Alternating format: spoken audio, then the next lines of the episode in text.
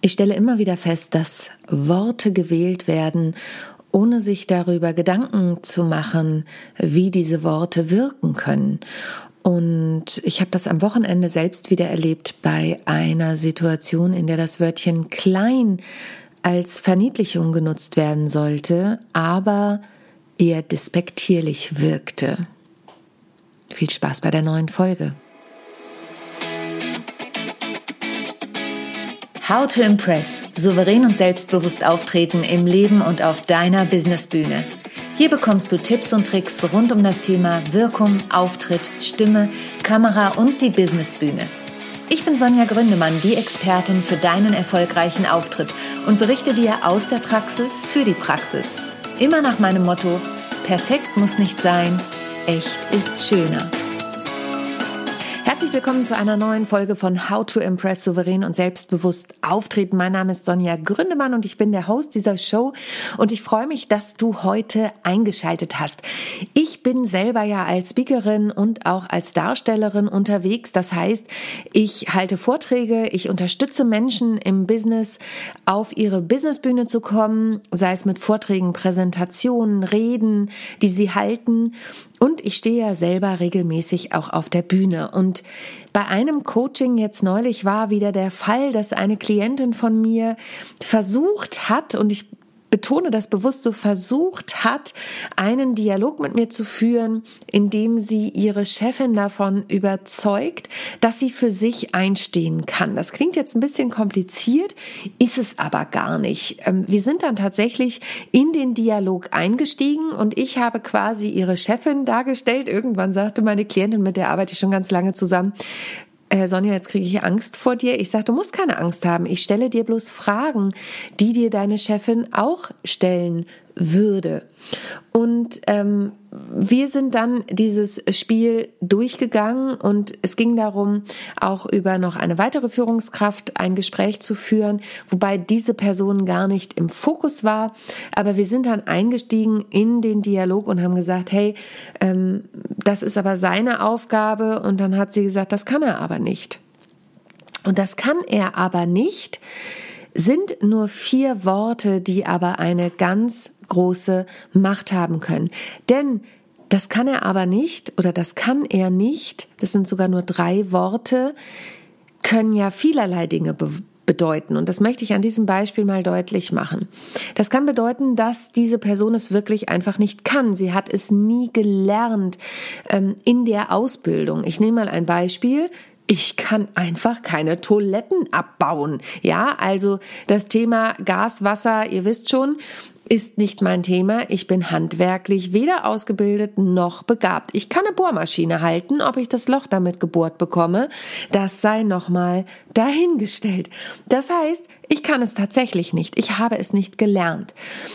Natürlich kann der Satz, das kann er aber nicht, aber bedeuten, er müsste es können, er kann es aber nicht, er ist nicht fähig. Und das hören wir ja oft auch bei Führungskräften.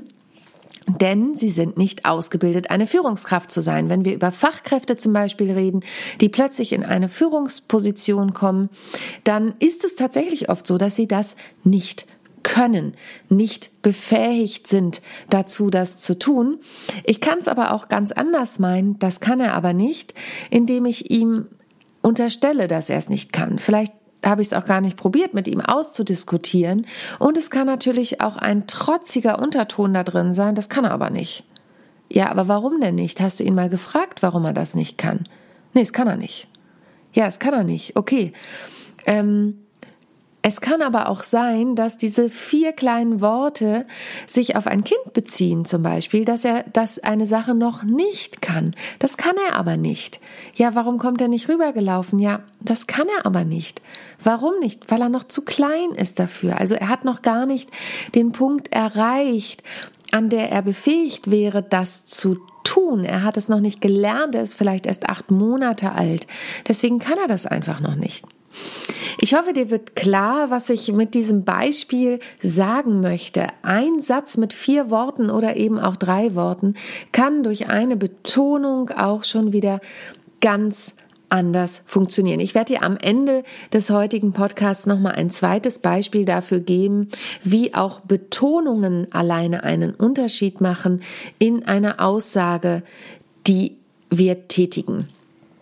Und ich habe ja in, im Intro gesagt, ähm, allein das Wörtchen klein kann schon unterschiedliche Bedeutungen haben.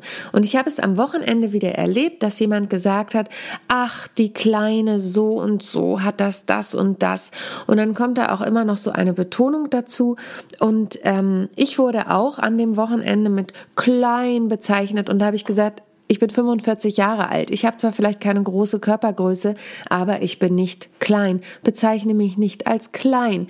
Und die Person hat es natürlich im Sinne von possierlich gemeint. Diese Person macht es auch mit anderen Menschen in seinem Umfeld. Die Kleine so und so hat das und das gesagt. Und es soll immer ganz niedlich klingen. Es ist es aber nicht. Es ist eine kleinmachende Äußerung einer Person und damit einhergehend die Rechtfertigung, sich in der ein oder anderen Situation so zu verhalten. Und vielleicht kennst du das auch in deinem Umfeld, wenn du auf die Bühne gehst, wenn du eine Rede hältst, dass Menschen dir gewisse Dinge auch nicht zutrauen oder nicht glauben, dass du das einfach in der Lage bist ähm, umzusetzen. Also ja, da ist auch wieder das Nicht-Zutrauen drin. Aber was machen sie? Es ist die Macht der Worte. Durch das eine Wörtchen klein, was nur fünf Buchstaben hat, kann ein Mensch schon wieder ganz anders angesehen werden. Und ich achte sehr auf die Worte. Glaubt mir, ich habe auch nicht immer die beste Wortwahl, auch gerade meinem Mann gegenüber. Da passiert mir das durchaus auch, dass ich da nicht einfach und gut befähigt bin, das zu äußern. Kennt ihr ja vielleicht alle im privaten Umfeld. Aber wenn ich mit meinen Klienten und Klientinnen arbeite, gerade an Vorträgen, an Reden oder ähnlichem, dann achte ich da sehr sehr darauf und hinterfrage auch gewisse Dinge. Und manchmal ist es den Menschen einfach nicht bewusst, dass sie Äußerungen tätigen oder vielleicht Äußerungen auch in einer gewissen Betonung tätigen, die anders ankommen können. Und ich habe ja schon gesagt, ich gebe dir heute noch ein zweites Beispiel. Und zwar der kleine Satz mit den fünf Wörtern, was willst du schon wieder? Und ich mache den jetzt mal mit unterschiedlichen Betonungen vor. Die erste hast du eben schon gehört. Was willst du schon wieder?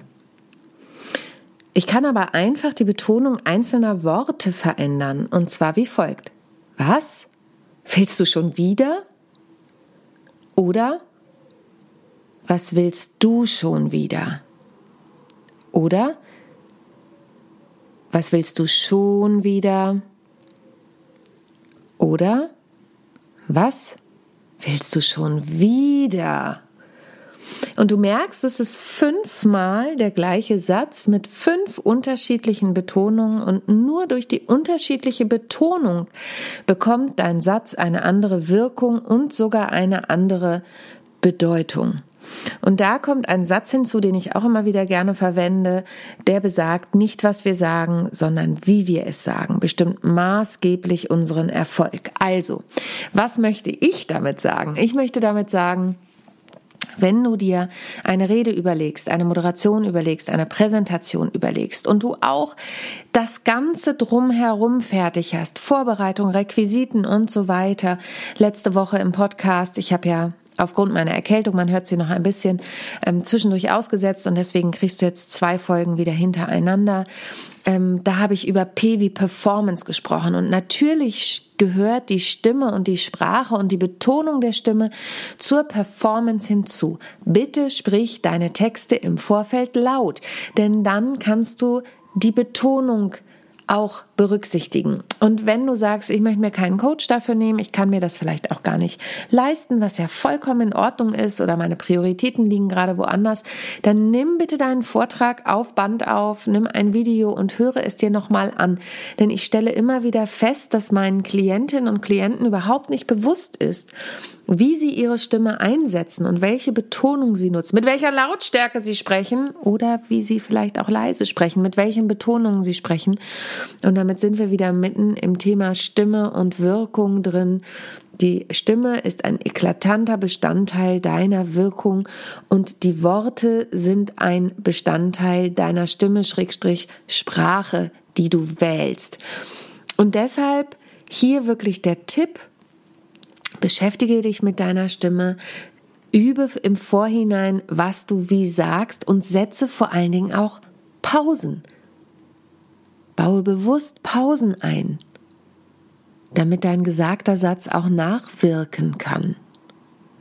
Und wir vergessen das oft im Alltag. Wir quatschen dann äh, so drauf los. Und ich sehe das gerade bei meiner Tochter, die ist sieben. Die spricht dann ganz schnell und dann verwirrt. Und dann sagen wir immer, bitte sprich etwas langsamer und deutlicher, damit wir dich auch verstehen. Ich bin selbst gern so ein Schnellsprecher, weil ich ganz viele Informationen habe, die ich ganz schnell irgendwo reinbringen möchte. Aber ich versuche natürlich trotzdem, die Dinge dann auf den Punkt zu bringen und darauf hinzuarbeiten, dass das, was ich erzähle, auch einen Mehrwert hat für die Menschen. Ich gebe zu, hier im Podcast passiert es auch mal, dass ich noch eine Schleife drehe und noch etwas obendrauf gebe. Mm, aber wenn ich einen Vortrag halte, dann ist das natürlich noch viel länger vorbereitet und noch mehr auf den Punkt gebracht.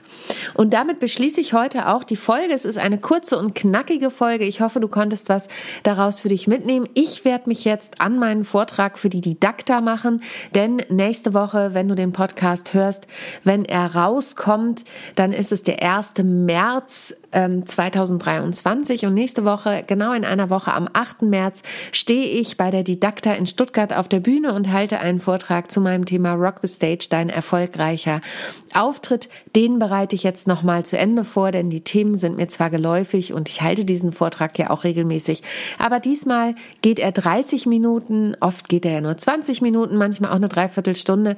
Das heißt, auch da passe ich natürlich den Vortrag an die Gegebenheiten und an das Zielpublikum Publikum an und da freue ich mich jetzt schon drauf. Und natürlich schaue ich auf die Sprache, auf die Worte und ich habe natürlich auch immer kleine Gimmicks dabei. Wenn du sagst, oh, Didakta, da möchte ich hinkommen, dann schick mir bitte eine E-Mail an kontakt.sonja-gründemann.de. Ich habe einige Freikarten zur Verfügung. Und wenn du sagst, hey, da möchte ich gern dabei sein, die Didakta geht vier Tage, ich bin am zweiten Tag, am 8. März dabei, dann schreib mir gern eine Mail. In diesem Sinne, ich schwing mich zurück an den Schreibtisch. Ich wünsche dir eine wunderschöne Woche. Danke, dass du bis zum Schluss trotz noch etwas verschnupfter Nase zugehört hast.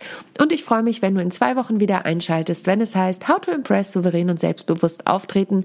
Von und mit mir, Sonja Gründemann. Und denk bei allem daran, was du tust. Perfekt muss nicht sein.